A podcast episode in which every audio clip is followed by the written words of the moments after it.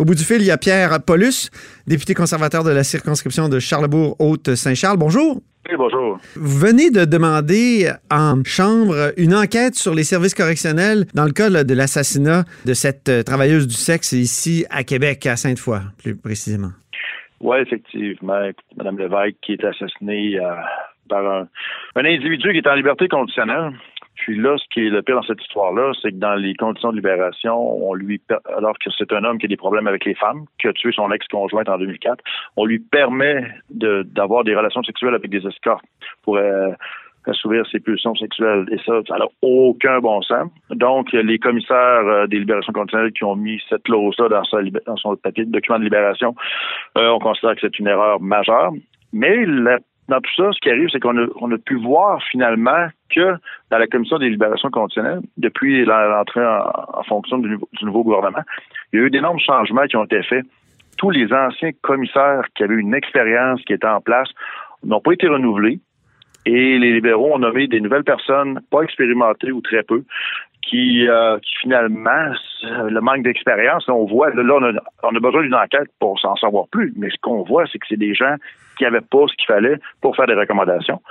Et euh, maintenant, sans directement blâmer Justin Trudeau, évidemment, sur ce qui est arrivé, il reste là, on revient aux décisions politiques. Moi, ce qui m'intéresse de savoir, c'est pourquoi les anciens commissaires ont été limogés, pourquoi on a nommé des nouvelles personnes, qui sont ces personnes-là, et pourquoi on a laissé faire des gens inexpérimentés prendre des décisions aussi importantes. OK, puis là, vous ne l'avez pas obtenu encore?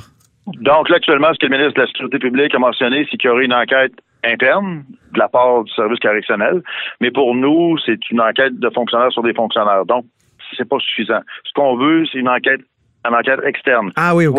Comité, soit du comité de la sécurité publique, dont je fais partie, ou une enquête d'un enquêteur indépendant qui sera engagé pour faire la lumière. Mais il reste qu'on doit vraiment sortir de la machine gouvernementale et avoir des réponses qui, qui vont être précises et très rapidement. OK, parlons d'un autre sujet maintenant. Le français de Peter McKay. Vous appuyez Peter McKay, qui est candidat à la direction du Parti conservateur. Est-ce qu'on a été trop sévère avec lui pour ce qui est de son français? Euh, moi, je crois que oui. Là. On s'est basé sur le lancement de campagne samedi dernier. On s'est basé sur euh, M. McKay qui lisait euh, Télésouffleur, qui soit, soit, soit dit en passant, pour l'anglais et pour le français. C'était son discours. en lisant le discours, c'était un peu plus difficile. Mais lorsque j'ai, je converse avec lui, lorsqu'on a eu encore en fin de semaine des, de longues conversations en français avec mes collègues, M. McKay s'exprime en français. Il est capable d'avoir une conversation, capable de, de, de comprendre, de parler. Euh, il s'adresse aussi à des foules, s'est adressé à 400 personnes ici à Ottawa dimanche dans un excellent français. Oui, il y a place à amélioration, mais c'est pas vrai de dire que Peter McKay ne parle pas français. Parce qu'on a l'impression que c'est toujours plus facile de lire une langue que de la parler spontanément ad lib. Alors, c'est un, peu curieux ce que vous me dites là. C'est ouais, mais spontanément, moi, je suis capable de lire de l'italien puis faire semblant d'avoir l'accent, puis euh, mais de le parler ad lib, je serais incapable.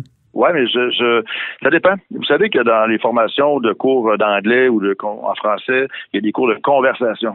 Donc, on apprend souvent dans les formations, même ici, mes collègues anglophones qui essaient d'apprendre le français, c'est des cours de conversation. Donc, ils apprennent à parler comme ça, mais de prendre un document à lire, c'est pas tout à fait, mm. des fois, aussi facile qu'on le pense. J'ai déjà eu moi-même, euh, il y a deux, trois ans, à lire un document en anglais dans la Chambre des communes, puis ça sortait un peu bizarre. J'étais pas, mon anglais sortait pas de la même façon que lorsque je m'exprime en conversation.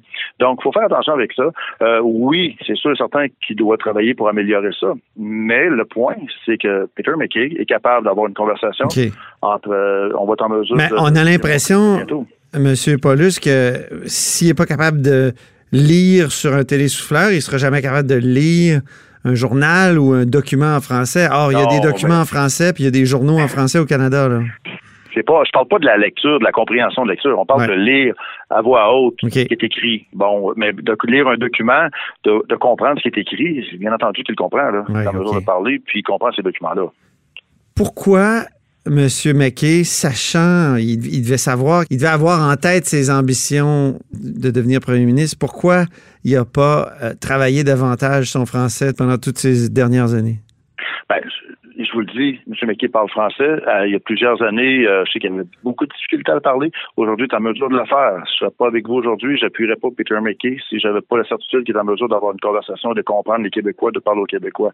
Donc, est-ce qu'il peut s'améliorer? C'est bien entendu, comme tout le monde, on travaille à s'améliorer. Je sais qu'il fait deux heures de cours de français encore par jour. Est-ce qu'il aurait pas en faire plus avant? Peut-être, mais il reste que je crois que l'effort a été mis et actuellement, Peter McKay a un français qui est satisfaisant. Puis on va l'améliorer. On va travailler avec lui aussi pour améliorer euh, les, différents termes à utiliser avec les Québécois plus particulièrement. Puis ensuite de ça, je suis sûr qu'il va y avoir un débat en français la prochaine campagne électorale, puis ça va très bien aller. Vous devez être content que Jean Charest ne se présente pas finalement.